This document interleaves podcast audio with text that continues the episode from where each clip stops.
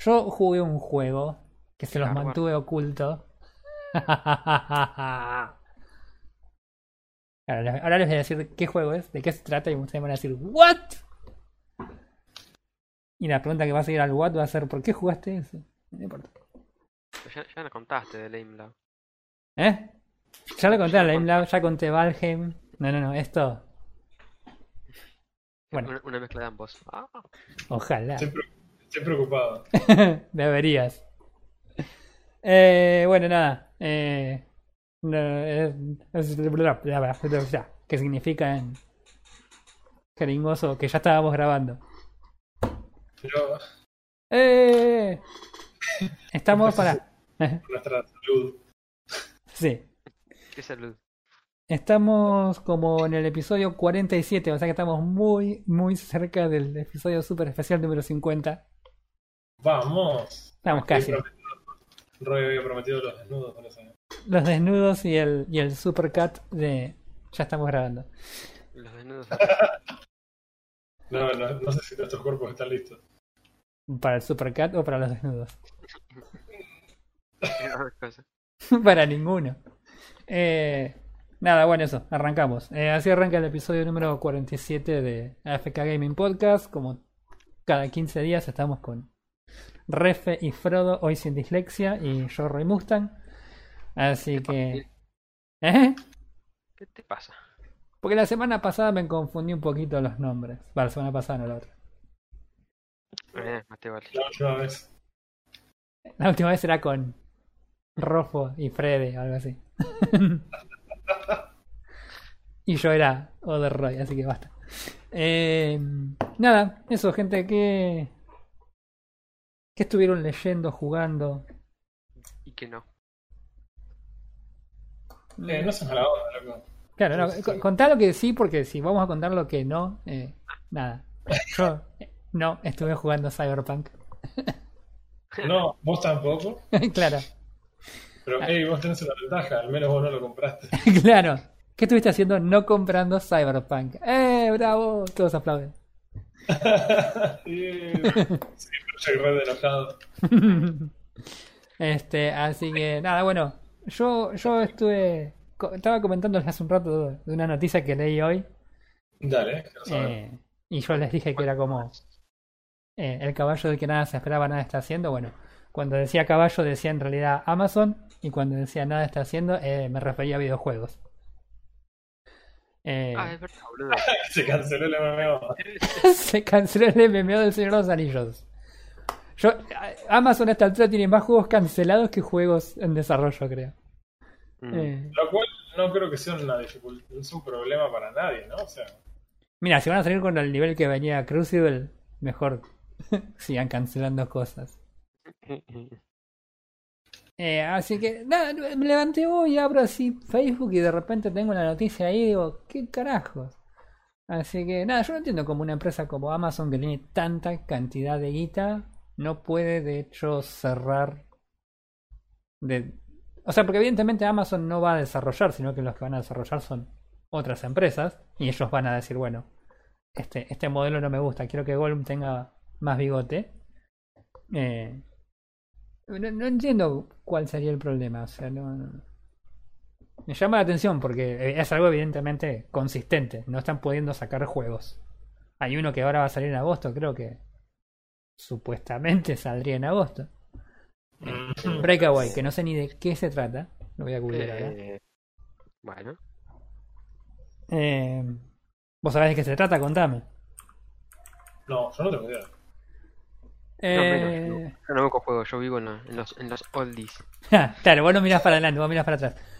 Pero nada, básicamente eso, ¿viste? Es como re extraño que una empresa que tiene tanta, pero tanta guita eh, no pueda cerrar juegos. O sea, muy, muy extraño. Se le acabaron las monedas de- del bolsillo. Mm, no sé, no sé. Eh, No creo que sea una cuestión de plata, porque si hay alguien que tiene plata, definitivamente es la gente de, de Amazon. ¿Cómo van a tener plata? Al menos eso dicen, no sé. No, no- no me considero un experto en el asunto. No sé, no sé, sinceramente. Sinceramente no, no creo nada de, de lo que se dice por ahí. Ver, ver para creer. Pero qué escéptico, loco. Ah. Bueno, No nada, sé, la si no, noti- me venís, si no me venís con un juego en la mano, no me rompas. la última vez que Amazon vino con un juego en la mano, sale mal. No sé de qué estamos hablando, pero tengo miedo. Claro. Eh, nada, supuestamente acá en la noticia habla de negociaciones contractuales que se rompieron entre la empresa eh, desarrolladora que era Athlon Games. O sea, suena Mm. como procesador de AMD que no rindió tan bien. Eh, que aparte fue adquirida después por Tencent. No sé, nada, bueno. Nada. nada, eh, eh, un, juego que a mí no me interesaba se canceló, pero realmente me, me causa gracia la idea de que Amazon no puede sacar un juego. Es como. Eh, a mí me gusta mucho el Señor de los Anillos, pero cuando me decís MMO, lo primero que tengo es tipo flashback terroríficos a juegos que quisieron hacer MMOs de franquicias que terminaron mal. Pero no sé si el Señor de los Anillos da para un MMO. En cierta manera diría, che, hay escenas de peleas de la película que estarían re buenas que, que pasen en el mundo del gaming, pero claramente sabemos que después en la práctica eso no termina funcionando. Claro. Sí, hay, hay, hay sagas que tienen sentido. Por decir algo, el, el Star Wars The Old Republic, por ejemplo, eh, es Sí. un MMO que hoy sigue funcionando, un RPG, y la verdad que funciona muy bien. Yo lo he jugado inclusive, pese a que a mí no me gustan mucho esos juegos, pero es Star Wars. Y la verdad que, nada, bien. Mm.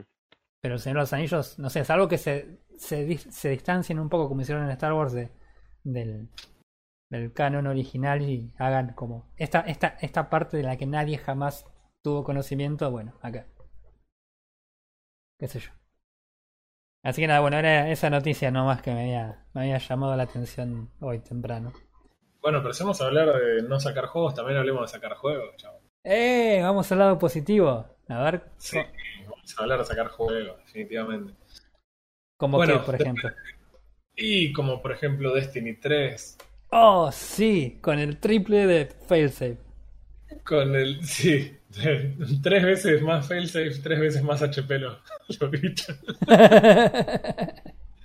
No, bueno, lo que quería, sí, quería comentar, obviamente una cosa que para nosotros que lo jugamos bastante frecuentemente, para mí particular, que es quizás mi juego favorito en el mundo, eh, la gente de Microsoft anunció la salida de Age of Empires 4 oficialmente para el otoño del hemisferio norte, o sea, para la primavera nuestra. Uh. Eh, y hicieron una presentación con toda, todo lo que mostraron capturado in-game y la verdad que se ve zarpado. se ve zarpado. Estoy muy contento porque no es absolutamente nada de lo que esperaba. Eh, Creo que contemos, contemos algunos de los miedos que se cancelaron, a ver qué teníamos respecto de este juego. Que este juego se convierta en Grand Strategy. O sea, Era, era, el, era el terror que teníamos cuando vimos las primeras imágenes. exacto. Yo pensé que esto se iba a convertir ya sea en algo tipo Man- Mountain Blade o eh, no sé, algo tipo algún no sé, un Civilization. No, no, pero- por- no porque esos juegos sean malos, sino simplemente porque esos juegos no son el Age. No, exacto. O sea, ¿por qué jugarías un Age of Empires que quiere ser Civilization si tenés Civilization? Claro. Como, no habría sentido. Y la verdad que está buenísimo que eso no haya pasado. Eh, Para- disculpame, pero para mí eso pasó con el Age 3.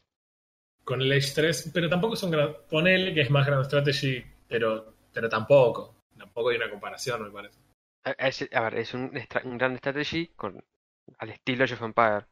O sea, no, no tiene la, la- la gran cosa, pero Sí, es más. eh, es mucho más que el Age 2. Un Grand Strategy mucho más que el Age 2, si quieres.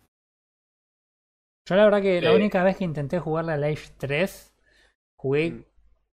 creo que el tutorial y las primeras campañas y fue como, ah, ay, ay, ay, no, ay, necesito lavarme, ahí vengo. O sea, jugás y de repente tenés un mazo de cartas y tenés un fuerte y le puedes desplegar un fuerte en la jeta al chabón. O sea, nunca mucho Age 3 igual. bien Civilization. ¿Qué más, eh, ¿Qué más se confirmó que no era lo que esperábamos? No va a haber héroes. Ah, eso es verdad. Yo pensé que iba a ser tipo más Warcraft. Sí. Tampoco vamos a tener héroes en el Age 4. así que No, no lo- en lo que sería el modo multijugador. Va a haber eh, héroes campaña. estilo campaña, claro, como por ahí había en los juegos anteriores. Donde Exacto. había un héroe que, pues, no sé, te levantaba la moral o tenía 800.000 de HP. O como la campaña del Cid Campeador del Age 2, que el tipo tenía 1 de HP. Ponele. En general, porque está muerto ahí. Pero bueno, en, Ya en lo sé. general, el spoiler alert.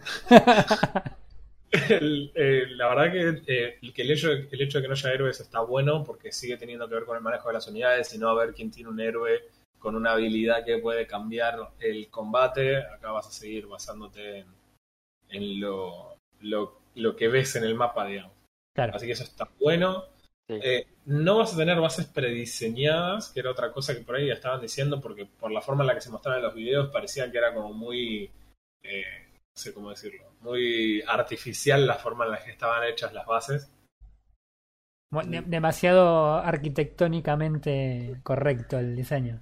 O demasiado distanciados los edificios y rodeado por una muralla gigante que normalmente no diría en el Age usas los edificios como muralla. Claro. Bueno, no, no habría un problema, no es que vos vas a hacer tipo en Heroes of Might and Magic, que vos upgradeás un edificio, el edificio aparece en una fotito de tu, de tu reino, que todavía te lo estaba, y eso lo vas a seguir manejando vos. Eso, todo eso lo vimos y, y la verdad que está. Respecto- que- Perdón, respecto a la construcción, eh, los edificios no van a estar bloqueados. El centro urbano va a estar bloqueado porque yo me acuerdo en el Mythology, ¿sí? Vos tenías, no podías armar edificios en el centro urbano en cualquier parte. Tenías que armarlos en Ah, los asentamientos específicos. Claro, similar a, por ejemplo, la mecánica que tiene StarCraft, que si vos eh, querés poner un, la- el, el equivalente al centro urbano, lo tenés que hacer a una distancia de los recursos. Claro, o, o 2. la mina de oro de, del Warcraft 3 de los, de los muertos vivientes. Claro, que lo tenés que tirar sobre la mina de oro. Claro. Ah, creo que va a haber una mixtura con algunas cosas, porque he visto algunos edificios que decían, por ejemplo, que un recurso se había acabado, pero no hablaban demasiado específicamente de eso. Hmm. Eh, no creo que haya un bloqueo en donde posicionar el centro urbano, principalmente entendiendo que la- lo que van a hacer los mongoles, para dar un poco de contexto, las civilizaciones van a ser asimétricas. O sea, hablemos de lo bueno que se anunció, van a ser asimétricas. En el Age 2, la mayor parte de las civilizaciones, bah, todas las civilizaciones comparten prácticamente todo el árbol de tecnologías. Sí, la, Y diferen- varía. la diferencia se, va- se empieza a dar en tal civilización puede hacer esto o no puede hacer esto. Exactamente. Vos tenés una tecnología más o menos que el otro, al otro no llega hasta tal unidad, vos sí, pero el otro tiene mejor esto, pero o el árbol de tecnologías es el mismo y las únicas variantes son los, las unidades únicas y las tecnologías únicas de cada uno de, los, de las civilizaciones. No hay más que eso. Después son mecánicamente iguales y demás. En el nuevo se anunció que las civilizaciones van a ser asimétricas. Así que no van a tener demasiados puntos en común sí van a tener en común algo que es necesario para que haya una estrategia, que es el, el que haya contraunidades, y para que haya contraunidades tiene que haber alguna suerte de unidades genéricas. Sí, Así que eh, lo que mencionaron, esto no lo mencionó la gente de Microsoft, sí pero estuve viendo los comentarios que hizo gente que estaba formando parte de un grupo cerrado trabajando con Microsoft durante el último año para el desarrollo del juego. Eh, ellos hablaron de ese tipo de cosas. Eh, las civilizaciones van a tener, no sé, hagamos un ejemplo sencillo, supongamos por cómo funcionan los counters en, en el Age 2, que tendrías una unidad tipo piquero, una unidad tipo eh, eh, guerrillero y una unidad como el camello, por ejemplo, como para counterear cada una de las unidades que tenés ahí disponible. Eh, y después vas a tener todas unidades mayormente únicas, a diferencia de lo que estamos acostumbrados, que es una unidad única o dos en una civilización. claro. Yo lo que había Eh, escuchado respecto de las de las eh, de las unidades count- tipo counter es que también se iba a usar una, un esquema tipo piedra, papel tijera donde eh, termina todo en un círculo donde una unidad eh, es mejor que la otra, pero a su vez la otra es mejor y todos cierran un círculo como para establecer cierto tipo de balance también. Claro, es similar a lo que pasa en. ¿Cómo se llama este juego? Eh, está muy bueno. También estrategia, ahora no me sale el nombre. Yo muchas veces lo jugaba. Sí, este, sí, justamente. Pero es similar. Es, es la idea inicial de, de Pokémon. Claro. Pero, pero sí, o sea, es esa idea de que vos tenés. Siempre podés hacer una contraunidad y, y esa contraunidad va a ser buena. Algo que es particular en The Age, que en otros juegos es más evidente que, que en el Age, Mm. es el hecho de que las contraunidades hacen daño extra, pero no necesariamente es tan violenta la diferencia. Eh, hay otros juegos en los que la contra-unidad la destruye. Si tiene ventaja contra ese tipo de unidad, pero la destruye. No hay. No es ni siquiera justo. En el Age a veces tenés que analizar los números, las mejoras y demás, Mm. como para evaluarlo.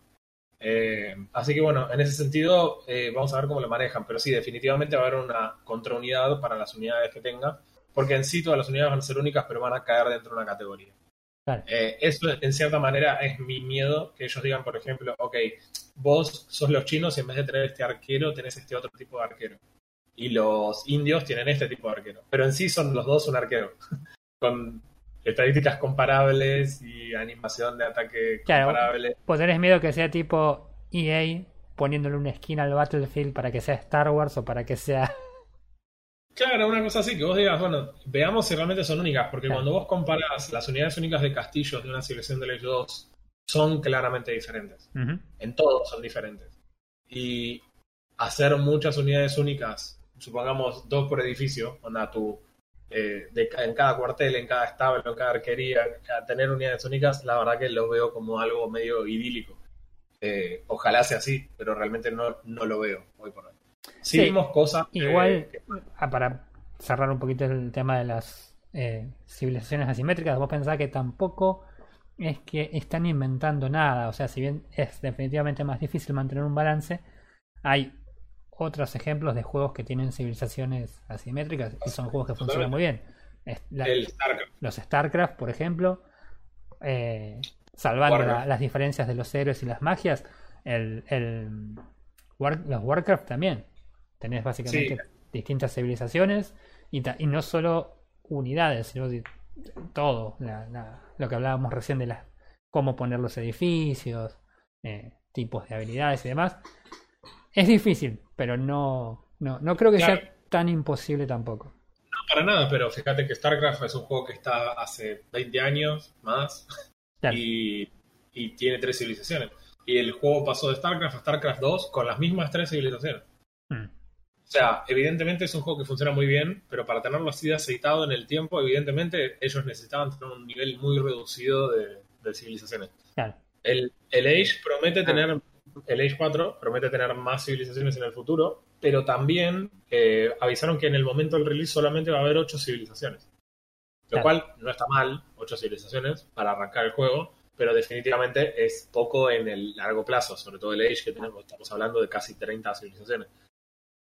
Es, eh, está bueno porque todas las arquitecturas de todos se ven diferentes, lo que mostraban hasta acá, incluso los mongoles teniendo esta habilidad de, eh, de realmente ser nomádicos y poder levantar su, su campamento y convertirlos en carretas y moverlo e instalarse en otro lado, Ah, que hay que ver qué tan bueno es eso, ¿no? En términos del tiempo que no estás produciendo porque estás moviendo la base, pero la, la ventaja de mover la base y usarlo en otro lado. Vamos a ver qué onda, qué es lo, qué es lo Sí. que pasa por ahora. También hay que tener en cuenta por ahí qué tan vulnerable es la base mientras se está moviendo, porque, Sí, ¿En qué momento de la partida lo vas a hacer? claro, Hay muchas cosas para ver. El juego, por lo que ellos mostraron, evidentemente vas a, a ser más tortugueo que nunca, porque no mostraron prácticamente un combate en campo abierto. En general mostraron Mm. todas las animaciones de eh, cómo eran tomados las fortalezas o cómo eran defendidas las fortalezas, Mm. con cosas bastante interesantes, sutilezas que hay ahí, como por ejemplo las animaciones que hacían los piqueros o alabarderos, lo que fuera, cuando la caballería cargaba contra ellos, que me pareció muy interesante. No sé si lo van a hacer automáticamente o qué, pero se agachaban y estiraban las, las lanzas hacia adelante. Eh, La verdad que está, hay un montón de detallecitos ahí de cosas que están muy buenas, que realmente hay que ver cómo, cómo evoluciona en el tiempo. También veía que la caballería que pegaba con espada a una unidad, cuando la mandaban a atacar un edificio, le tiraba fuego, no, no estaban pegándole con la espada a una Ah. casa. Qué Qué sacrilegio. aburrido. Qué aburrido, boludo. Lo cual también está, está bueno. Mismo que los, los ciudadanos, los aldeanos de- defendían las ciudades disparando arcos y no yendo a pegar con una daga. Eh, lo cual hay que ver qué tan buenos arqueros son. claro. Pero es interesante que puedan defenderse disparando flechas. Eh, Eh, muy abuelo de pájaro muchas cosas. Fue una presentación de, si no me equivoco, algo así como eh, 20 minutos exclusivamente de Age of Empires 4. claro, Lo vi unas 14 veces. sí, me imagino. Eh, yo Lo vi varios resúmenes. Te quería hacer una consulta. En cuanto a lo que es gráficos, ¿no? Estamos hablando que tiene un montón de tallecitos, qué sé yo. Pero gráficos en sí, eh, yo la verdad lo, lo que vi por lo menos, si bien me gustaron los gráficos, no sé si son... O sea, en general no, no es algo que Age destaque por los gráficos, porque la verdad que no, no es tampoco algo que haga tanto el juego. Si hasta hace un año estábamos jugando el Age de 2013 sin quejarnos. Bueno. Eh, pero yo lo que vi que por ahí, no sé si es porque es eh, imágenes no totalmente actuales, pero los gráficos no eran así como super mega RTX eh, no, 3090. Como para no, comprar, no comprarse una placa de video. Sí. Claro, pero definitivamente eran mejores que por ejemplo el, el, el Age 2 Definitive Edition.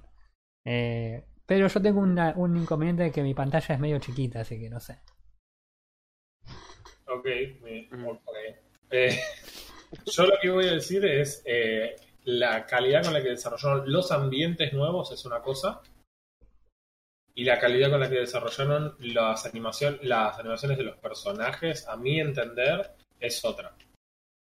A ver. ¿Se entiende lo que digo? O sea, me, me parece que lo que lo que los tipos lograron hacer que el mapa se vea, se ve extraordinario el, el lugar. Primero, para empezar, ya es, es 3D versus el 2D de Legend of Fire 2. Claro. Eh, eso por un lado. Por el otro lado, el hecho de que eh, la cantidad de información que uno tiene que procesar al mismo tiempo, cuando hay tantas unidades en el mapa y hay des- eh, desniveles y demás cosas en el, en el lugar, afectan a tu capacidad de tomar decisiones en un corto espacio de tiempo, a mi entender. Eh, también están un poco limitados en la forma en la que pueden hacer que esto se vea. Objetable de última, eh, claramente no es hiperrealista, si querés No, no, para nada. ni siquiera es hiper detallado, pero por lo que escuchaba que comentaban, estaba este problema con la darle a los, a los jugadores la mayor cantidad de la menor cantidad de información innecesaria posible a cada momento. Claro. Eh, al parecer la intención es que el juego se juegue de otra forma, por las cosas que vienen diciendo, no porque lo hayan afirmado, pero me da esa sensación de que en realidad ellos están esperando ahora que las cosas se, se jueguen de otra manera, porque evidentemente están haciendo referencia a, a, por ejemplo, la cantidad de veces que nos mostraron que los le estaban asediando una ciudad, pero no que estaban peleando en un, no sé, en un bosque en el medio de la nada. Mm. Como que el juego ahora va a pasar a tener un ritmo más de, de conquista de un determinado lugar, más que algo, eh, no sé, como, lo, como el tipo de peleas que digamos, Claro, en menos, menos escaramuza y más asedios. Claro, una cosa así. Por lo menos eso es lo que mostraron, ¿no? Obviamente después esto hay que verlo en la práctica. En general, el- uno de los problemas graves que tienen los juegos cuando se desarrollan es que no están invitando a los jugadores del juego competitivo, que son los que en general modifican la meta y al final del día terminan determinando cómo se juega el juego. Claro. Eh, muchas veces no están, no son consultados ni nada para que para que ellos participen. No es este caso. En este caso consultaron a un montón de personas recontra conocidas de la comunidad para que los ayuden, los asistan a tomar las decisiones importantes. La verdad es que eh, vamos a ver cómo eso después se juega en la práctica. Uno tiene una idea también de cómo se va a jugar, pero después los chavales encuentran que algo termina siendo óptimo y muchas veces el juego termina pasando solo por hacer eso. Claro. Esperemos que no sea el caso. La verdad que estaba bueno. Incorporaron una mecánica que me pareció súper interesante, que es el hecho de que ahora vos podés esconderte en el bosque y no te pueden ver hasta que vos no salgas del bosque o ellos entren al bosque. Ah, Lo cual eh, está bueno porque podés hacer emboscadas. La verdad que es interesante. Hay que ver que después en la práctica eso no sea más molesto que, que interesante, ¿no? sí, imagínate, imagínate que te emboscan en el- en- entre tres árboles porque está bugueado y te meten 60 caballos entre tres árboles y es como.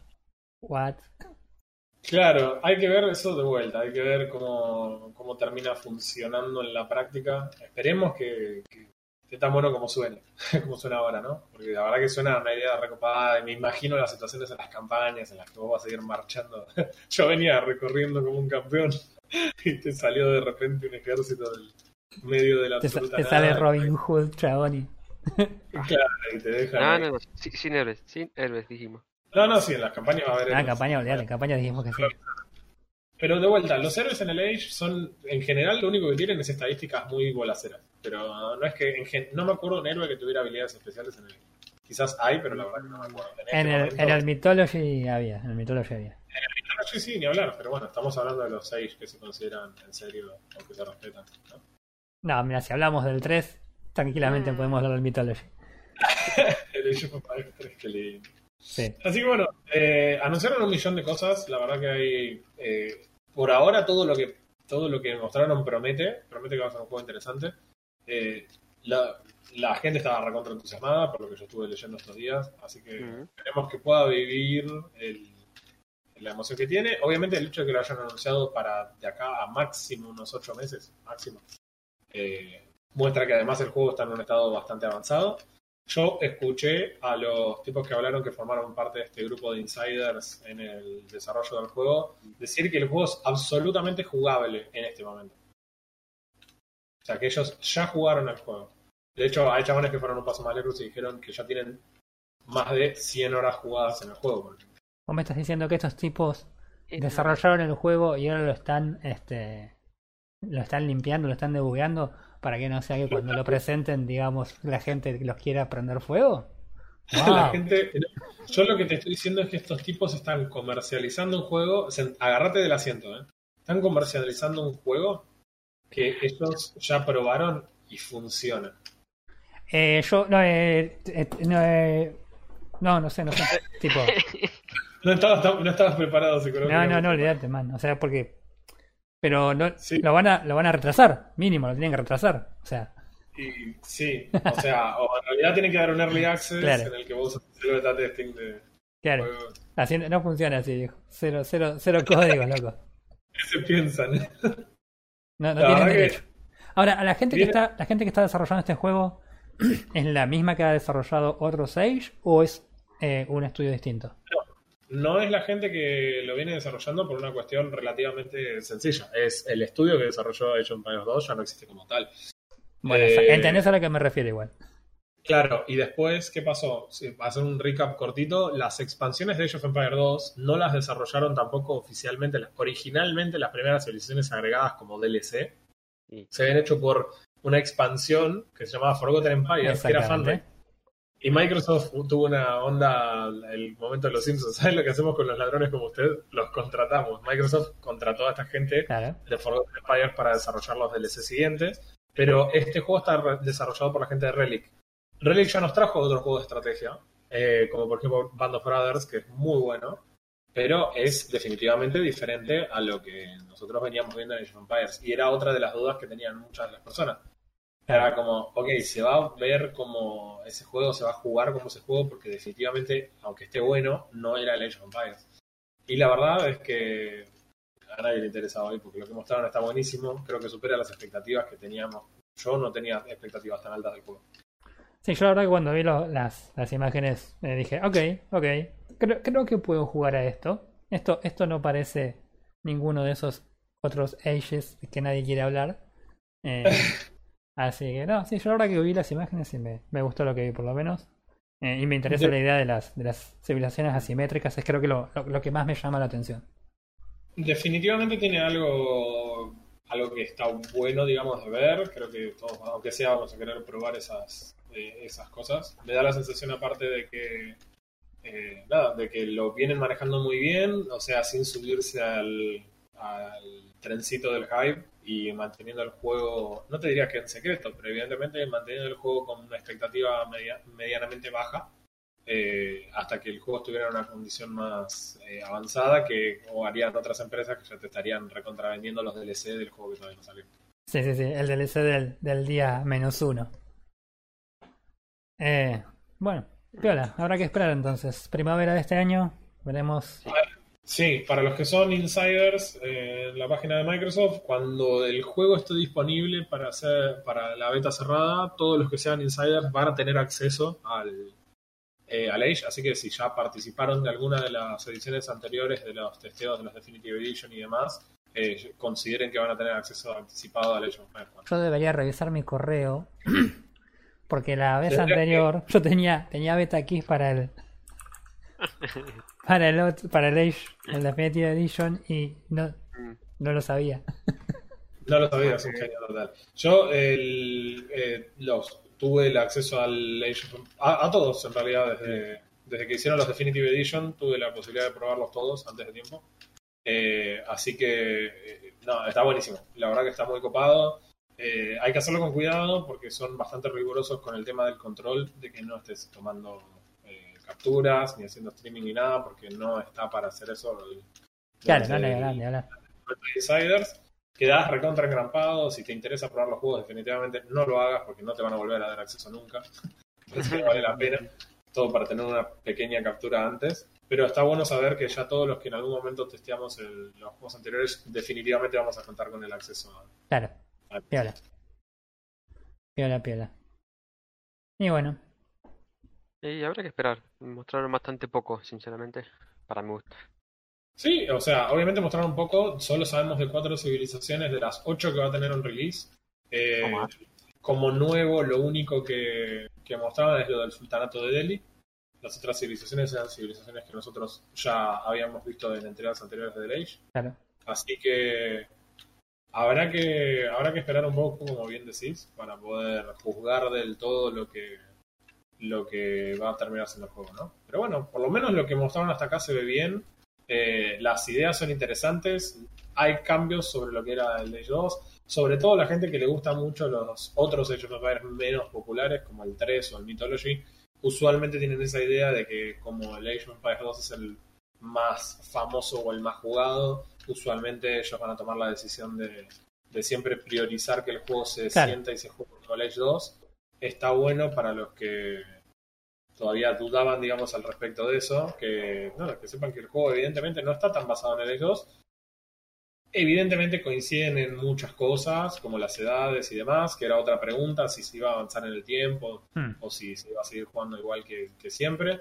Seguimos teniendo de la edad oscura a la edad eh, de los imperios, así que eso se mantiene igual que en el Eh, 2. No mencionaste el detalle de los idiomas del juego. El detalle de los idiomas del juego, bueno, el, ahora cuando nosotros jugamos una civilización, la civilización tiene diálogos. eh, Cortar madera.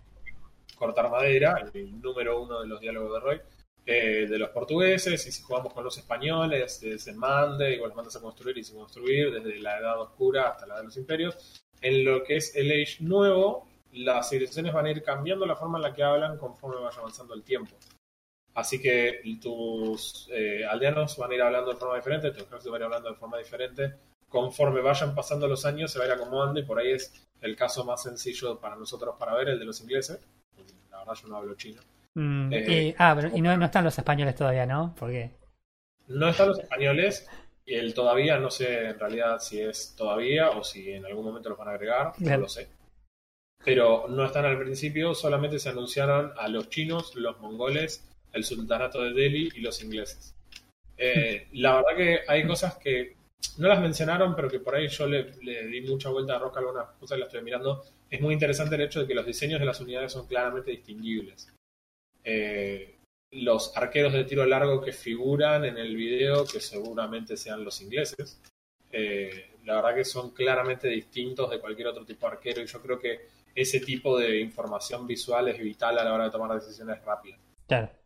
Así que por ahora, la verdad, todo bien. No encontré una sola cosa que diga, che, la verdad que esto no es lo que esperaba, no me gusta. De vuelta, con una expectativa baja para poder después disfrutar del juego. y no- Sí, Está- verdad, estás haciendo manejo automático de hype para que no te pase lo que ya todos sabemos que pasó con cierto otro juego que no vamos a mencionar más. Esta noche. Exactamente. Eh, eh, sí, sí, no, definitivamente.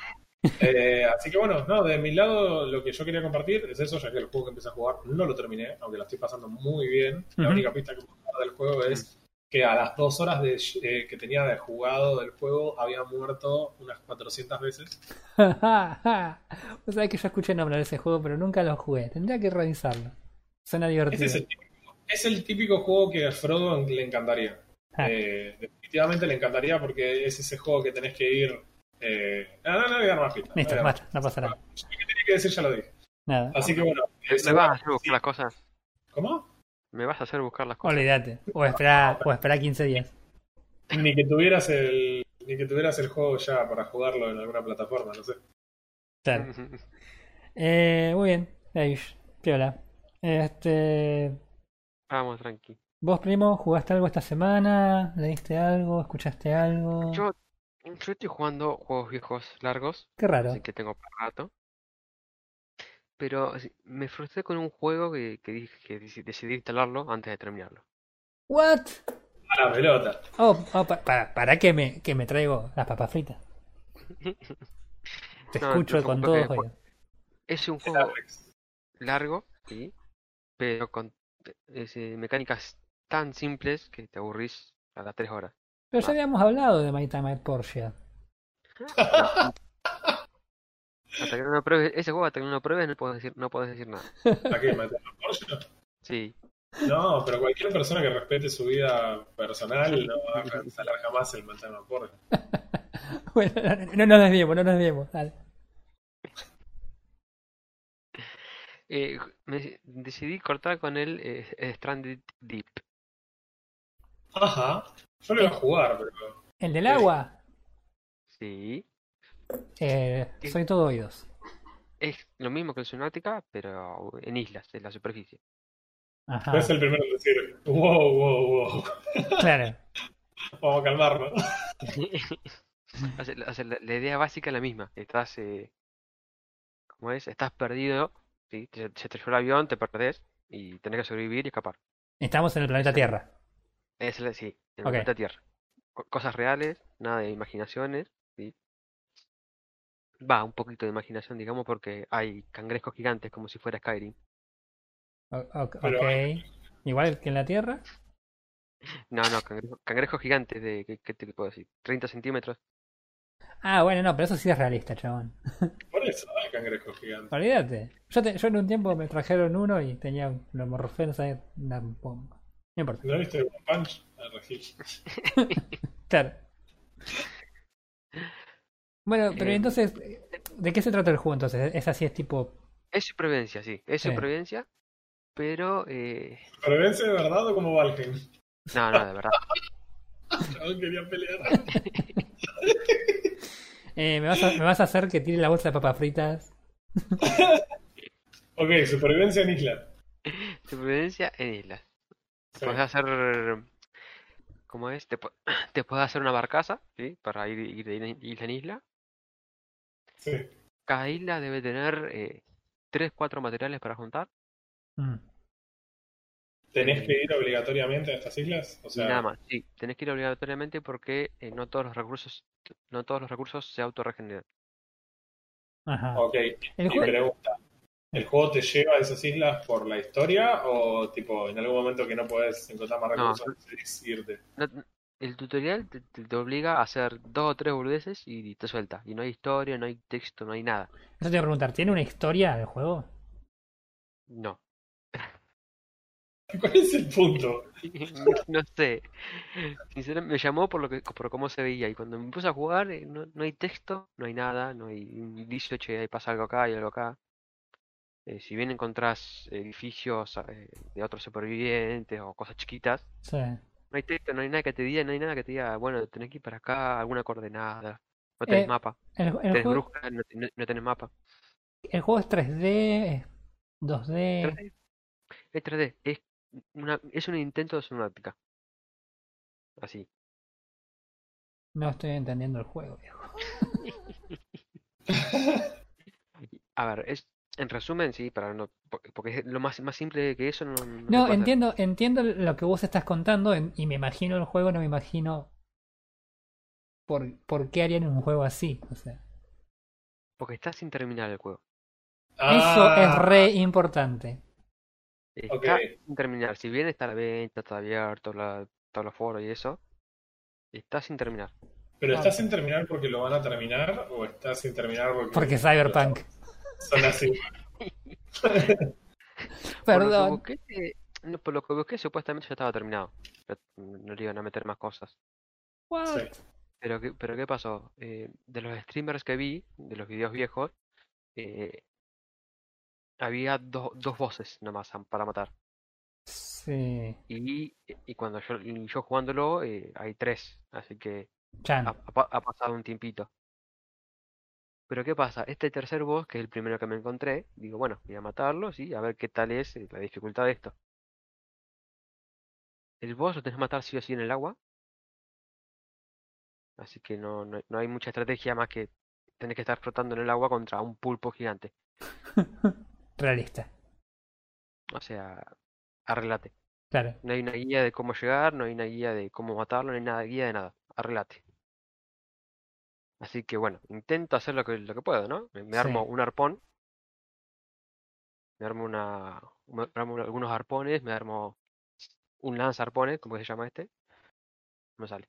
Arco. Eh, no, encontrás, tan- encontrás los tanques de oxígenos y, Ah. y los usás para cosas. Ah, tipo, Para tipo una pistola de presión, algo por así. Claro, Ok. claro. ¿Cómo no sé? Porque no tenés alambre, eh, es naturaleza. Pero lo, pero lo armás. Sí. ¿no? Así que intento pelear y todas las veces que peleé, que creo que fueron ocho veces, diez veces, Qué insistencia. se me, se me buguea el juego. Ah. Las ocho veces, todas las veces que peleé se me buguea el juego.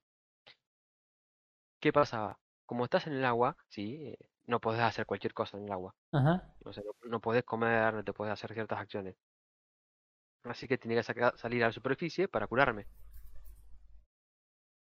No, no te No puedes curar adentro del agua. Un juego que se supone que No. tienes que jugar adentro del agua, no te puedes curar adentro del agua. Aba- abajo del agua no te puedes curar. Cuando estás flotando, sí. Así que, ¿qué hacía? Cuando me veía muy lastimado, me salía a flote para curarme. Ok. Por alguna razón que está mal programado, una vez que me curaba, eh, ya no podía arm- disparar más. No podía hacer ninguna, ninguna acción. Bien. Seleccionaba un arma, un, un lo que sea, y hacía clic y no hacía nada. Solamente eso, seleccionaba. Pero relojeabas y lo podías hacer. No, no. Se, se, se rompió todo. No podía curarme, no podía. Y cuando tenías No que que cerrar el juego y abrirlo de nuevo. Perder el save. Sí. Ah, y eso es una de, las cosas interesantes del juego. El save no, no es auto, no es automático. El save lo tenés que hacer armando una choza. Y solamente desde la choza lo puedes salvar. O sea que no- El progreso del- de la batalla con el boss no lo podías salvar. No. Salvaba la isla más cercana. te- Así que cuando cerraba el juego tenía que abrirlo. Si quería hacer algo extra, pues digo, me faltó esto, lo tenía que hacer, volver a salvar y después volverme al jefe. Qué Cada vez que lo cerraba tenía que volver y irme al jefe. Y como esto tiene un ciclo de día y noche, por ahí me quedaba haciendo algo y a la noche no, veía- no veías nada. Así que tenía que esperar hasta el otro día que sea de día para poder ver el jefe, al el boss y poder matarlo. Lo cual nunca lo hice, obviamente. No, bueno, o sea. en- eh, no sería tan terrible si el juego no se bugueara. Igual suena como un diseño patético, ¿no? Simple. no sé, simple. Yo te digo, eh, yo me acuerdo cuando salió el, el Alien Isolation, que tenías los puntos de save que eran lugares establecidos. Que me acuerdo que mucha gente se quejó de eso, pero era de hecho parte del- de, la, de la experiencia del juego, que tenía toda esta idea de que el juego era difícil y tenías que moverte de una determinada forma. El hecho de que tengas que hacer una choza y estar afuera para salvar no me parece terrible en la medida que te puedas curar durante una batalla con un boss. Si te curas la batalla con un boss y se te buguea todo, y sí, no, así no. Si el juego funcionara bien, no me parece tan terrible la mecánica esa. Mm, ok. Así que me aburrí. Te Valheim, no sé.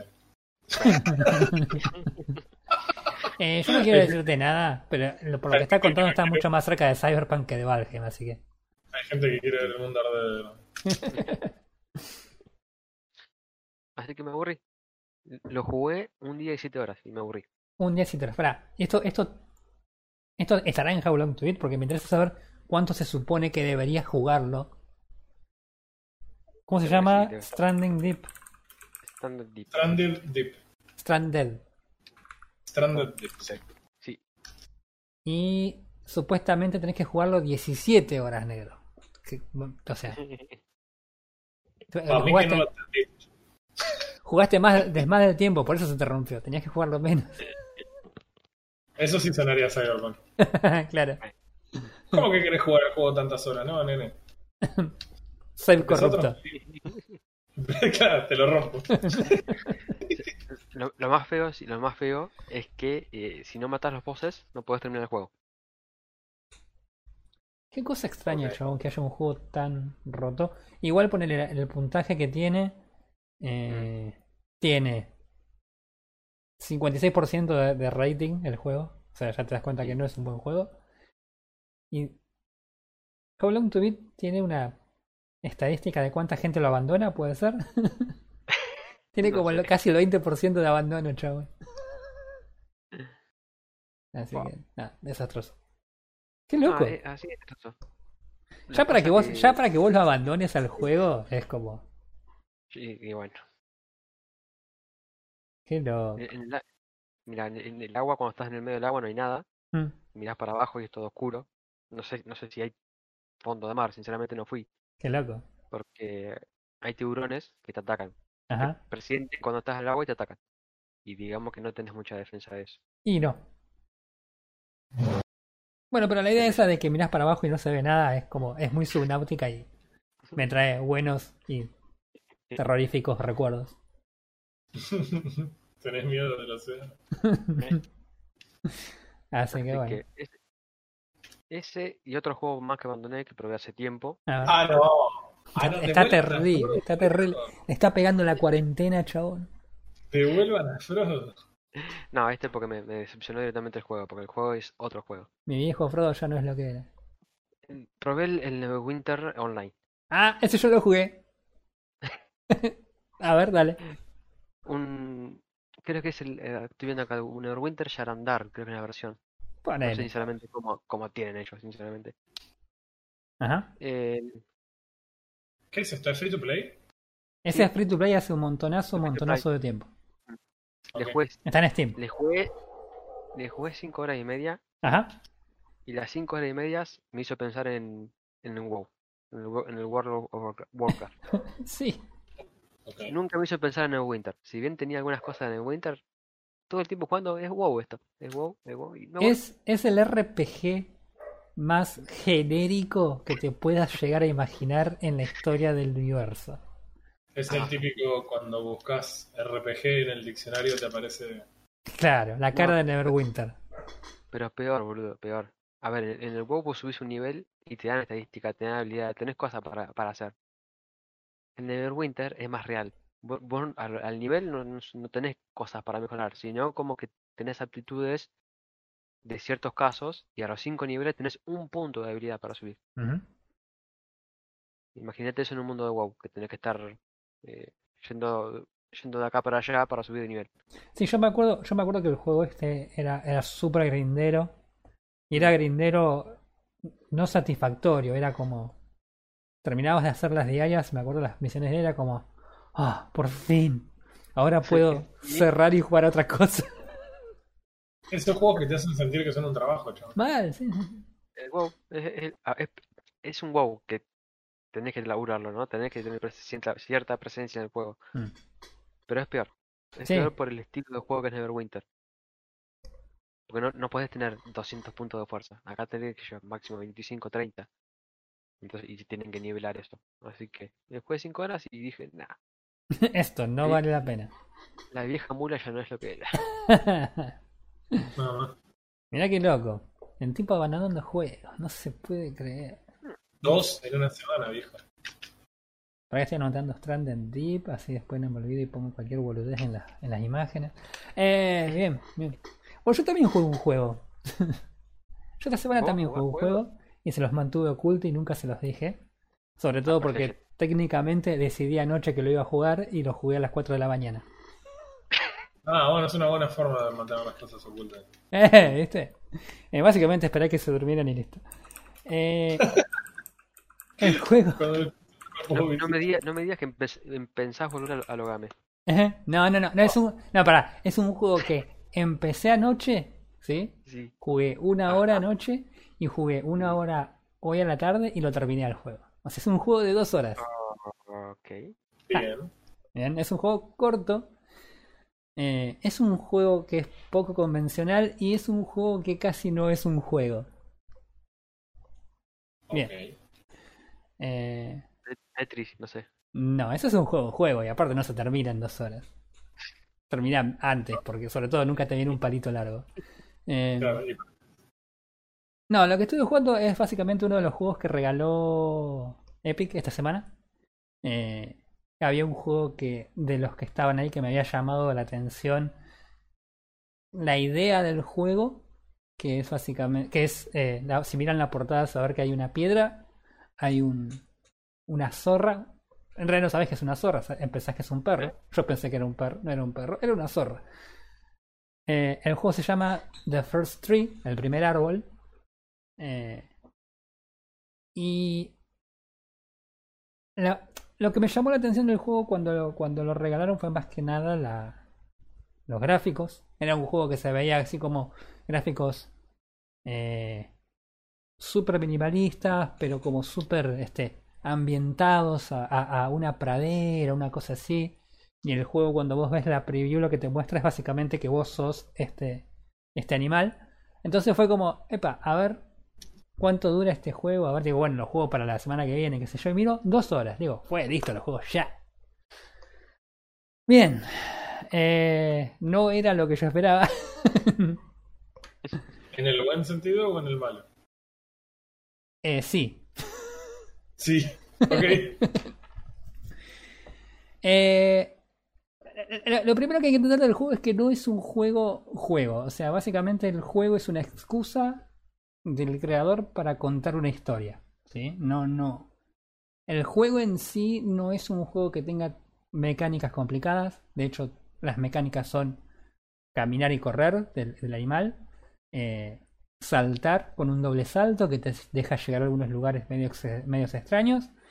Y Mm, Listo, el resto es un mapa grande donde el- un, varios mapas grandes sobre el que vos vas a ir cambiando eh, conforme avance el juego, pero en general la idea es que estás en una pradera o en una montaña, algo similar, y la zorra está recorriendo el lugar. Sobre, sobre esta mecánica de juego tan minimalista, porque evidentemente no tenés ni grandísimos gráficos ni grandísimo eh, eh, gameplay, que, que nada que realmente te llame demasiado la atención como para que tengas que estar enfocado en la mecánica del juego. Sobre todo eso, vos lo que tenés es eh, una historia que se va contando eh, con dos personas que están charlando mientras eh, la zorra hace lo suyo. eh, Todo esto cierra bien porque la idea es la siguiente. Eh, cuando el juego arranca, eh, vos arrancás siendo la, la zorra esta, pero en realidad vos además sos Joseph, un hombre que de repente se despierta, ¿no? Eh, y está muy alterado porque estuvo soñando algo y no entendía lo que había estado soñando. Eh, entonces cuando la mujer Rachel se despierta, ¿sí? todo esto no se ve, vos estás viendo a la zorra, recordad que estás viendo a la zorra. Le empieza a preguntar exactamente qué, qué le pasaba, por qué estaba tan alterado. Entonces, nada, le dice, tuve un sueño, qué sé yo. Dice, y bueno, eh, contámelo al sueño para... Nada, para que te tranquilices un poco. Entonces, eh, el sue- lo que vos ves como la zorra en realidad es el sueño de Joseph. ¿Sí? Entonces, conforme vos vas recorriendo estos lugares que tienen más una- un, un sentido eh, idílico de sueño, más que de un, un lugar real, eh, se va este, desarrollando la historia de Joseph. Él cuenta básicamente que lo primero que, recuerda del sueño es que él era una zorra y que por algún motivo eh, había perdido a sus cachorros, entonces tenía que, buscar esos cachorros. Y sin embargo, conforme él empezaba a, recorrer esta- estas praderas, estas montañas en las que la, zorra estaba buscando su- sus cachorritos, eh, empezaba a encontrar eh, cosas obviamente de su vida que le hacían saltar o volver a, a momentos de su vida. Lo que cuenta eh, Joseph en realidad queda todo enmar- junto con la historia de la zorra y de cómo va buscando a sus cachorritos. Spoiler alert, el primer cachorro que encuentra está muerto. Que es- sucede en los primeros 30 segundos de juego, tampoco es nada, nada avanzado. Pero lo primero Sí, que bueno. encuentras es el, el cachorrito muerto, la, la zorra se pone triste y, y empiezan a, a suceder cosas. Y entonces Joseph empieza a recordar cosas de su padre. ¿Sí? Entonces vos tenés por un lado que la historia visual que vos estás siguiendo es la de la zorra tratando de recuperar a sus cachorros. Y por el lado eh, auditivo, si querés, tenés la historia de eh, Joseph intentando de alguna forma, contando la historia de su relación con su padre a lo largo de toda su vida. Eh, que se, o sea, es un spoiler, pero en realidad es, un juego viejo, así que no tiene mucho sentido. Y en realidad tiene que ver con, con toda la, la, teoría del juego. Y es que en realidad el padre de Joseph eh, murió. Y toda esta situación se da. Todo este sueño y toda la charla que él tiene con su mujer tienen que ver en realidad con la forma en la que él está tratando de lidiar con la muerte de su padre. Ok. Eh es un juego raro, no es, no es, no es un juego juego, o sea, no tiene en realidad rejugabilidad, por ejemplo. Eh, básicamente el juego es una excusa para la historia de, de, Joseph y de la este, esta este, revisión, si querés, de, de, lo que es la vida y la muerte y demás. Eh, los gráficos. ¿Cómo? No, estoy, esperando el pelo. ¿Eh? Esperando el pero. Ah, no, no hay pero, porque no es un juego que puedas evaluar de una forma como evaluamos el resto de los juegos, porque como es más una historia visual que un juego. ¿Es, ¿Es indie el juego? Sí, sí, sí, sí. El juego está producido por un grupo de como cuatro personas, donde el desarrollador se llama David Well, el publicador es David Well, el escritor es David... ¿Se entiende? Es David Well. Eh, conceptualmente, el, para hacer un juego tenés que poder perder, digamos. Así que calculo que no es parte de lo que puedes hacer en el juego. No, no, no, totalmente. No, no tenés ninguna forma de perder. Podés perderte vos en, el, en, el, en, el, en la pradera, pero nada, es una cuestión de tiempo. No es que perdés vidas, no es que. O sea, por eso te digo, es más una historia con un contenido audiovisual más que un. más que un, eh, un juego. Sí tiene una banda sonora que es excelente, que es lejos lo mejor del juego. Eh, las actuaciones, por eso, no terribles, no son geniales tampoco. Eh, la historia por ahí peca un poco de trillada, si querés, pero en realidad tiene sentido si lo que busca es eh, caer en la idea de, reevaluar el tema de las relaciones, la vida y la muerte. Tampoco necesitas una historia demasiado este, loca o interesante. Tiene algún que otro pequeño giro la historia que cuentan y las cosas que le pasan también a la, zorra durante su viaje. Y en definitiva, tanto la historia visual como la historia auditiva, todas llevan a una, una conclusión relacionada que tiene que ver con, con todo y con, con el duelo de la gente y con, con, la relación de, de, Joseph con su padre. Eh, nada, la verdad que es un juego extraño. Eh, nada, me parece, yo esperaba encontrarme con cualquier otra cosa menos esto. Y la verdad que fue una, una experiencia un poco extraña, pero corta y como que fue entre noche y hoy fue como tengo que hablarlo en el podcast, olvídate. Así que por lo menos vale la pena, digamos, las dos horas que lo jugaste. Sí, sí, olvídate, olvídate. Yo, conforme avanzaba el juego, yo y, y me di cuenta hacia dónde apuntaba todo el juego, fue como ¿para qué cuernos estoy jugando esto? Y ya después cuando, cuando medio ya había aceptado que el juego era eso, era como, bueno, a ver, ¿a, dónde me lleva la historia? Así que, no, la verdad que, nada, si tenés dos horas y tenés ganas de jugar un, un rato algo eh, medio tranquilo y, sentir que te feels, ¿viste? Eh, entonces por ahí nada, entrale a esto. Si tenés ganas de cagarte a tiros y no pensar, eh, alejate de este juego porque algo que, algo que tiene muy, muy loco que no me di cuenta al, principio, pero me di cuenta en la, en la, segunda parte del juego cuando lo jugué hoy, fue que hay muchas partes entre los eh, triggers de, los diálogos y hasta que encontrás el siguiente. Entonces, tenés como un pedazo de diálogo que te dan un pedazo de historia. Cuando termina eso, empieza la música hasta que vos encontrás más o menos el próximo, el próximo trigger. Entonces, al principio era como, no, no avanza el juego, claro, y no es la idea que no avance el juego, es la idea que vos eh, procesás lo que escuchaste con la música que te pone en un determinado eh, estado mental. Y entonces ahí es como que el juego empieza a, a tomar cuerpo en, en, cuanto a la historia que te está contando. Nada, es un juego raro. Si quieren probarlo, lo regalaron esta semana y todavía está disponible, así que nada, canjeenlo y, y denle una probada que dos horas de la vida han desperdiciado más dos horas jugando Cyberpunk o Valheim que, que The First Three. Oh, wait. Así que Bueno, nada, eso jugué yo. Algo que vale la pena probar entonces. Sí, olvídate, Bueno, es una, una experiencia diferente. Es, es algo de gaming, pero es, es distinto. Es como ver un corto también, en un sentido. decir, bueno, que es Exacto. que- Yo lo que, lo que había pensado en, la- en, en mi, en, en- en cuanto, de- mientras estaba tratando de armarme una, una idea de cómo presentarlo, es lo, lo más parecido a por ahí leer un libro de esos en los que te perdés y, y, y, y- y no estás en el sillón de tu casa, sino que estás totalmente metido y, y Claro. nada.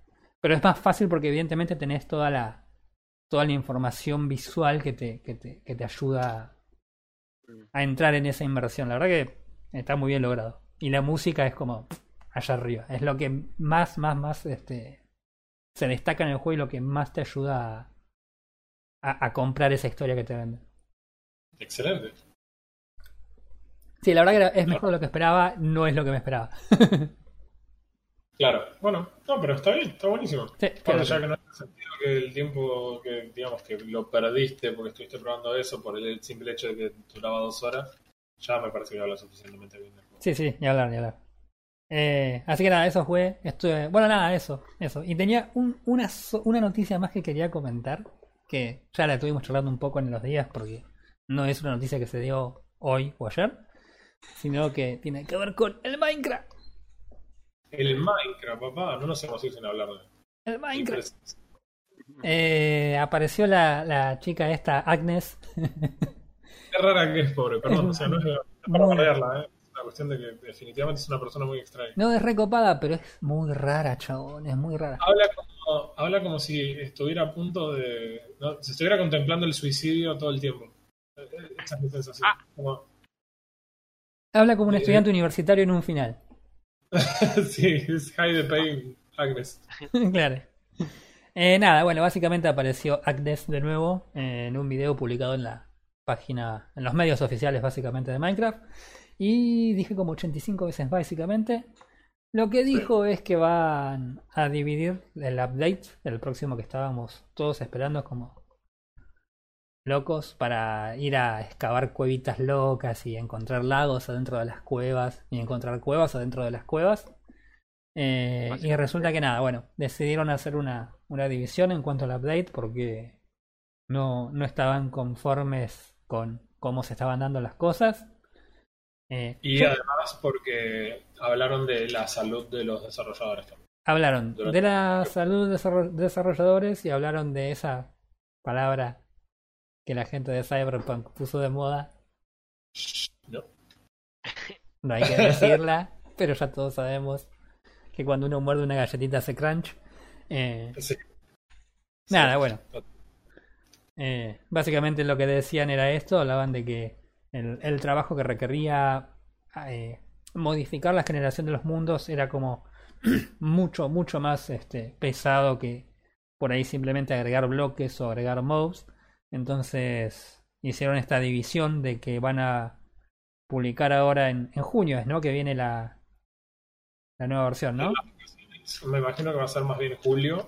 Ajá. Mm, Eh, no recuerdo si lo mencionaron directamente, pero sí, me imagino que va a ser más bien julio y que a partir de ahí vamos a contra- contar con el cobre como parte de la generación del mundo, ujú. pero no con el nuevo algoritmo de generación del mapa. Claro. También van a poner los mobs, el, el squid. El Glow Glowing Squid, Squid lo van a agregar también, los sí, pero o sea, Axolotl.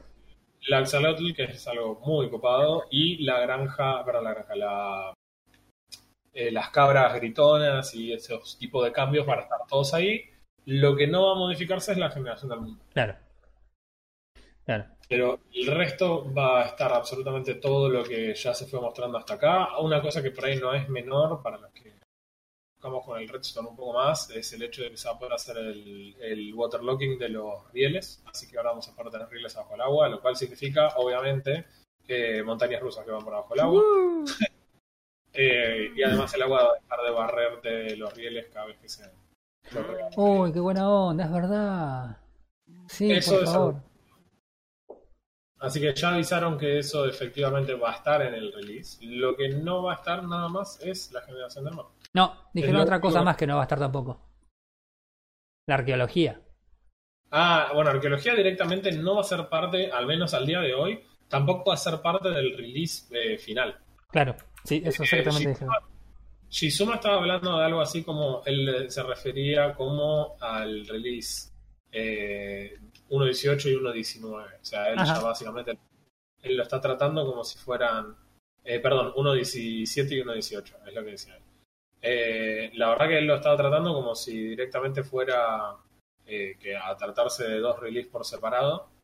Y nada, no creo que sea una decisión tan desacertada nombrarlo de esa manera Mm, porque la verdad es que lo es, es un montón de, de cambios que están proponiendo.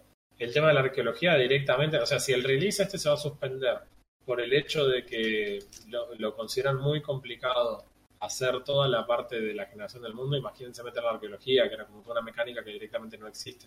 claro. Eh, y quizás si ya la generación del mundo amerita ser nombrado de una manera diferente, y bueno, estimo que no está tan desacertado Shizuma en su planteo de que esto es 1.17 y 1.18. Sí, aparte, Hay que, hay que ver qué es lo que hace la gente con la generación de contenido, que es lo que hablábamos hace un rato. claro, exactamente te iba a decir eso. Shizuma es peso pesado considerando que es el, el, el encargado técnico del servidor de Hermitcraft. Es como... epa. Sí, es el básicamente cuando la cuando para los que ven algo de Hermitcraft, los que escuchan alguna vez un comentario que dice, "No, y, te- y saqué tal cosa porque generaba lag", eso es que te llegó un mensajito privado en Discord de Shizuma diciendo, "Che, amigo, no me podés llenar de banners los terrenos porque Claro. producen mucho lag."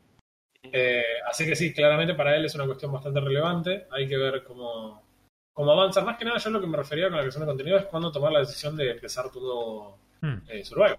Ya sea que crees contenido que vos juegues por tu cuenta, porque ahora vas a tener todas las mecánicas nuevas y los mods nuevos, pero cuando el mundo cambie la generación y sea más alto y haya esas, eh, eh, esos nuevos espacios bajo tierra grandes con nuevos materiales y, y que encuentres diamantes a muchas profundidades y demás, entonces ahora es como, ok, ¿qué hago? ¿Arranco a jugar ahora? ¿No arranco a jugar ahora? Porque es difícil te vas a arrancar uno y que después vas a hacer la famosa irte a 10.000 chunks de donde arrancaste para irte a un lugar en donde jamás hayas estado. No, No sé. Claro, no es una aparte, decisión. aparte, encima son, eh, son features grandes, son features que valen la pena.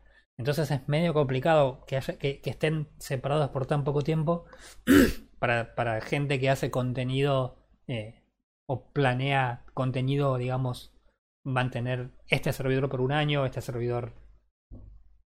No sé, es, bastante... Me imagino que, que de- deben estar en este momento bastante eh, complicados con qué van a hacer con ese tema. Esperemos a ver qué es lo que resuelven. Yo escuché a muchos Hermits hablar de que esto era ya tipo el final de la season. Estimo que ellos van a hacer el cambio igual que lo hicieron la vez anterior. O sea, se va- van a hacer un mundo nuevo. Van a arrancar de cero con el tema con Copper, con los mods nuevos y demás. Van a empezar a laburar en algunas cosas, pero no van a trabajar demasiado en las bases. Van a hacer más que nada, me imagino, granjas. eh, que ellos puedan, le puedan ir generando recursos y cuando salga el nuevo update van a volar hasta Narnia para generar chunks nuevos y van a empezar desde ahí. Claro. Sí, creo, creo que sería lo mejor. Y no sé, es raro. Vos te empezarías un single player ni bien salga el Copper con el solo propósito de tener Copper y empezar a laburar y después saber que vas a tener que abandonar todo lo que hiciste hasta, hasta ese momento o empezar de cero. Es raro, es, es difícil. En cierta manera, si el cambio del mundo nunca lo hubieran anunciado o si dijeran que el update va a llevar un año más, ponele, creo que sería más sencilla la decisión. Claro. Claro, sí. eh, ojos que no ven, cerebro que no cambia.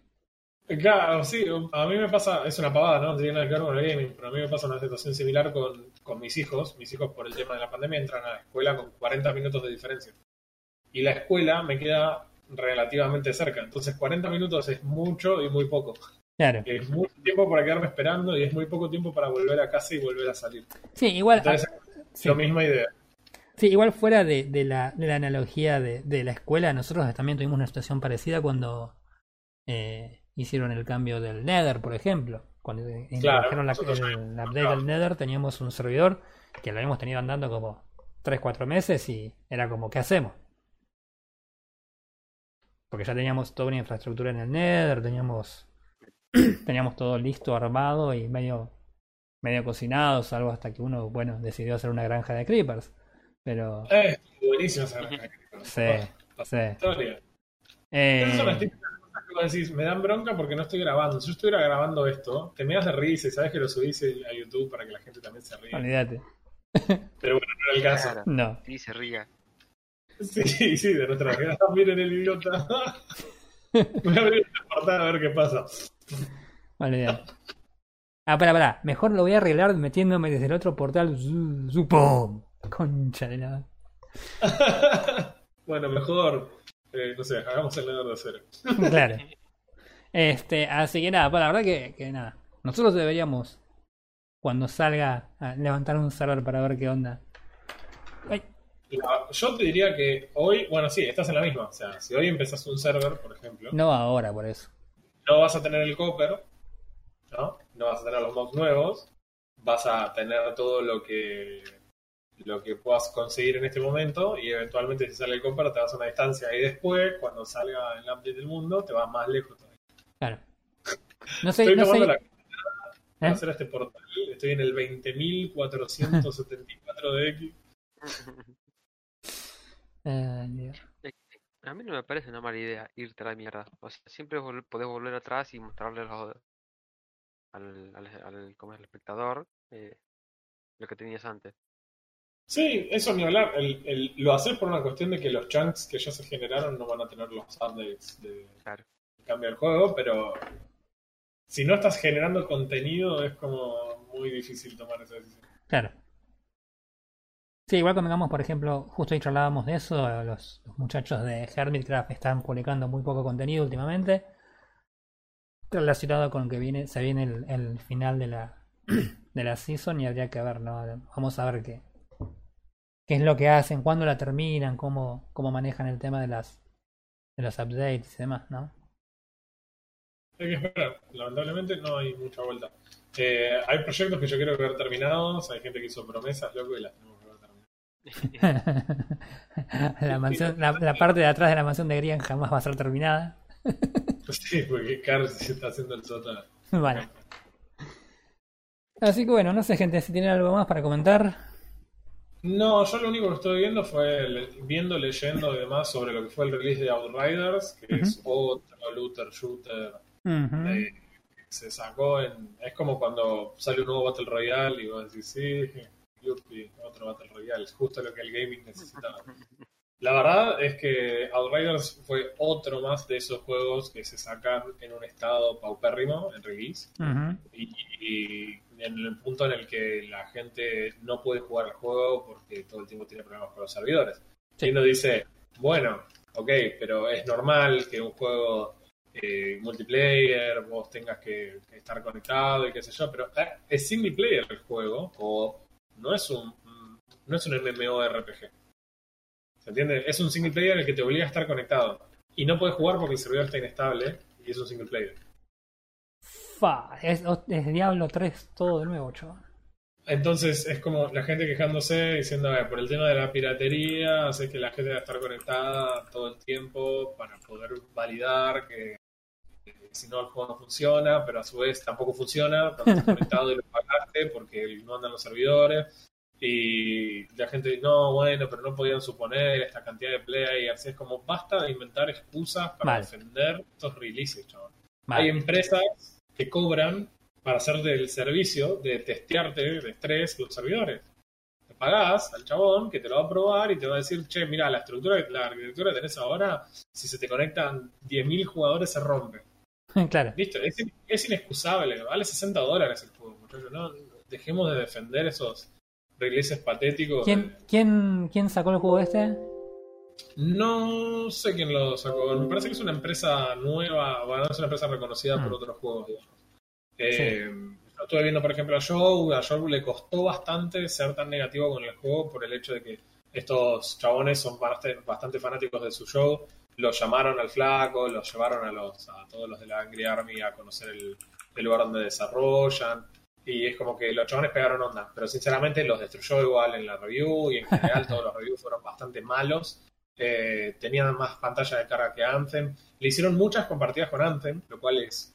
Terrible. es terrible. Comparas con Anthem es que hiciste algo mal. Eh, y, y la verdad es que no. La gente no le gustó mucho. Obviamente hay fanboys que te dicen, no, pero que vos no entendiste el juego, el juego no se juega así. La review de PC Gamer hablaba de todos estos problemas, mencionaba el hecho de que nunca le gustaba el tema de, de cómo funcionaba el loot, o nunca sentía que el loot fuera realmente bueno. Joe dijo que el loot está bueno, eh, pero solo está bueno cuando es ultra late game y querés entrar a esas misiones de estos, de estos juegos que son la típica, hacete este raid re complicado 15 veces, en la que cada vez Claro. es más difícil, y cuando llegas a la dificultad número 12 te empieza a tirar legendarias. En la práctica, el juego tiene exactamente el mismo, la misma cosa que yo odié de Destiny 2, que es el hecho de que, ah, ¿te encanta este arma? Bueno, este bichito random de la misión siguiente te tiró al- un arma que es totalmente opuesta a la que tienes ahora, pero tiene un punto más de daño y si no la sacás, no le podés matar a los bichos porque tiene Genial. además esos eh, en lo que jamás te podés encariñar con el loot que tenés. Pero por lo menos no son tan eh, canutos con el tema del loot. Los chabones matas un boss y te dropean, no sé, 20 cosas. ¿entendés? Entonces, Claro, de última tenés de dónde, de dónde elegir, por lo menos tenés para. Exacto. No te está obligando al menos a jugar un tipo de loot específico porque te cayó. Te tira cinco armas, bueno, alguna te tiene que copar de esas cinco. Claro. Te tira mucho. Eh, en ese sentido, que sea generoso un, un shooter looter es fundamental.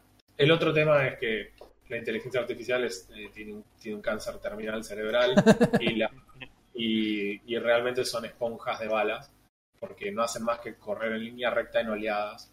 Y ese es el juego se siente programación del año 90, ¿viste? Que ¿Qué onda, no, chabón? Es que es como si Cyberpunk y Destiny 2 hubiesen hecho la fusión. Es- en realidad eh, eh, sí, y con, con los Call of Duty viejos, que básicamente los chabones se spawnean infinitamente desde una puerta, que cuando vos vas a esa puerta es un cuarto vacío, pero hasta que uno avanzaba al lugar siguiente, eh, los chabones iban a seguir spawneando infinitamente. Qué desastre. Bueno, nada, es sí, eh, a- estamos llegando a niveles de Mindjack, de pésima programación. Mal. Y, y- y es, es fuerte, chaval. Porque en Mindjack yo me acuerdo que campeabas la puerta del, de donde salían las oleadas de las peleas contra los boss, entre comillas. Y, y los chavales iban a spawnear infinitamente. Como si vos nunca ibas y dañabas al boss, no pasaba nada. Claro. Y acá tenés que seguir teniendo triggers en el año 2021 para que sigan triggerando la siguiente oleada de bichitos, ¿viste? Es como media pila. Sí. No, Es- no- es inexcusable. Es, es, está, es Battlefront otra vez. es todo lo mismo otra vez. Es igual de malo por, por el- la mecánica adictiva de- del looting. Sinceramente, es la mecánica adictiva del looting. Qué bajo. Hay que ser honestos. No, no sé, a ustedes no les pasa, a ustedes les gusta mucho el Apex. Yo hay veces que no tengo muchas ganas de seguir jugando Apex, pero el guacho te tiró una cajita que te salió una skin y ahora querés probar el campeón. Te vas la leyenda y, y te enganchaste y de repente tuviste una buena partida, entonces querés jugar otra y para las dos, dos tres partidas que jugaste ya la siguiente tenés otro loot de vuelta. Ahora te fijaste que te faltaban dos headshots para terminar un, eh, los dailies, entonces te enganchan con esa típica ruleta de vas obteniendo. Sí, sí, so- básicamente, básicamente te te sentaste en un casino sin darte cuenta. O sea, estás en el bingo y no te diste cuenta. Claro, la diferencia es que Apex lo hace de forma totalmente gratuita y de última lo único que me pierdo es de hacer otra cosa, o jugar otro juego, Claro. lo que sea. Eh, pero acá pagaste 60 dólares para que lo único que tenga es buen loot. Malísimo. Vos sabés que vi que había mucho rage en esta semana respecto al juego, pero como no lo tenía ni en los radares, no, no me interesaba el juego, eh, nada. No le presté atención. Menos mal. No perdí Son mi tiempo. Que pueden ser potencialmente muy divertidos. O sea, la verdad que no hay que ser hipócritas en ese sentido. La verdad que un shooter looter puede ser muy divertido. Eh, pero bueno, o sea, tiene que haber cosas interesantes. Las cosas que rescataron como buenas es que al parecer el diseño en general del mundo y de, y de los monstruos es bueno y es variado, a diferencia de otros juegos. Que no se ve mal, la verdad que no, no se ve mal el, el juego, pero el shooting es estándar, no es la gran cosa. No es Destiny 2 en shooting, porque eso lo hemos dicho mil veces. El mejor shooting del mundo. Sí. Este, sí, algunas cosas es como están ok, pero es muy Destiny. Definitivamente muy Destiny. La historia es peor que la de Destiny, según lo que leí. Y es algo. ¿Se puede? Y lo, sí, lo único que falta que digan es que el humor es peor que el de Destiny. El humor está sí. todo escrito por failsafe, chicos. Cerramos acá, bajamos persiana. No, olvídate, no, no. Eh, pero bueno, no sé, es, es loco como venimos viendo este año, que por ahí era un año excelente para que volcar todo lo que haya en nuestros bolsillos, que no es demasiado, en, Mm. en gaming. Vimos tantos fracasos, pero fracasos fuertes, fuertes, de juegos AAA de 60 dólares, full price, eh, en todos lados, de todas las empresas. La Sí, creo, creo que eso también habla un poco de la forma en la que las empresas eh, se manejan con, con sus empleados. O sea, eh, por ahí cuando tenés al empleado sentado en tu oficina, por ahí es distinto que tenerlo en una casa. No diciendo que sea mejor o peor, simplemente diciendo que por ahí eh, también tiene un poco que ver con, con eso, como, como a veces eh, interactúan, si querés, los empleados y sus empresas. Sí, a mí me parece que también está muy atado a que las empresas eh, entienden que la gente incluso va a inventar excusas para tratar de justificar la mala performance de los juegos cuando salen, Sí. de la incapacidad de jugarlos, de lo poco que tienen de contenido, de lo mucho de que tienen de contenido de extra. A mí de gracia que yo en un momento estaba retilteado porque la mayor parte de las veces que cargaba el juego no tenía la interfaz. No, tenía interfaz, el HUD no estaba. Y el chabón decía, ¿dónde está el HUD? ¿Qué onda? ¿Dónde están los enemigos? Porque no podía ver los enemigos. Y decía, ¿qué onda? Los enemigos son DLC. claro. Gracia, porque es como, es el, es, es el futuro del gaming. Sí. Imaginás, te compras un shooter, pero no viene con los enemigos. los enemigos lo tenés que, lo tenés que comprar un DLC separado. compre, compre en esta promoción y obtenga también el HUD. Claro, el juego viene por separado. no incluye baterías. Ay, Dios, qué Y por llorar, porque sinceramente, después de la nada, salen por ahí joyas que tienen un presupuesto mucho más bajo, salen Mm. en un mucho mejor estado, con mucho mejor contenido. Sinceramente, la verdad que está, está muy raro eh, este año y en realidad la tendencia que venimos teniendo desde los últimos años. Sí, la verdad que sí. Desde que se desnudó esa nota de Kotaku respecto del desarrollo de Anthem para acá, todos los AAA vienen muy mal. Mm. Así que aguante Microsoft y sus Definitive Edition de Age. Aguante. Respawn, que siendo incluso parte de EA, saca juegos muy copados. Exactamente. Y la verdad que hay gente que lo sigue haciendo bien, pero man, estoy un poco harto ya de la embaucada que nos pegan. Y, y- y la verdad que estoy más fastidiado todavía con los imbéciles que los siguen bancando y justificando todo Mm. lo que hacen mal. O sea, Sí. le das la plata y cosas, respetate un poco, chaval. Hacete, querer. Claro. No, es injustificable. En fin. Bueno, gente, no sé si Hemos llegado al fin. hemos llegado al Sí, fin.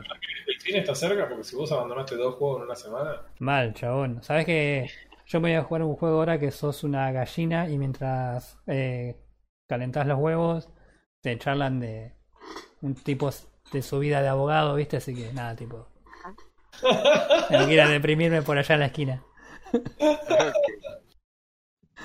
Eh, bueno, nada. Entonces nos vemos en 15 días, gente. nos vemos. Estamos yendo.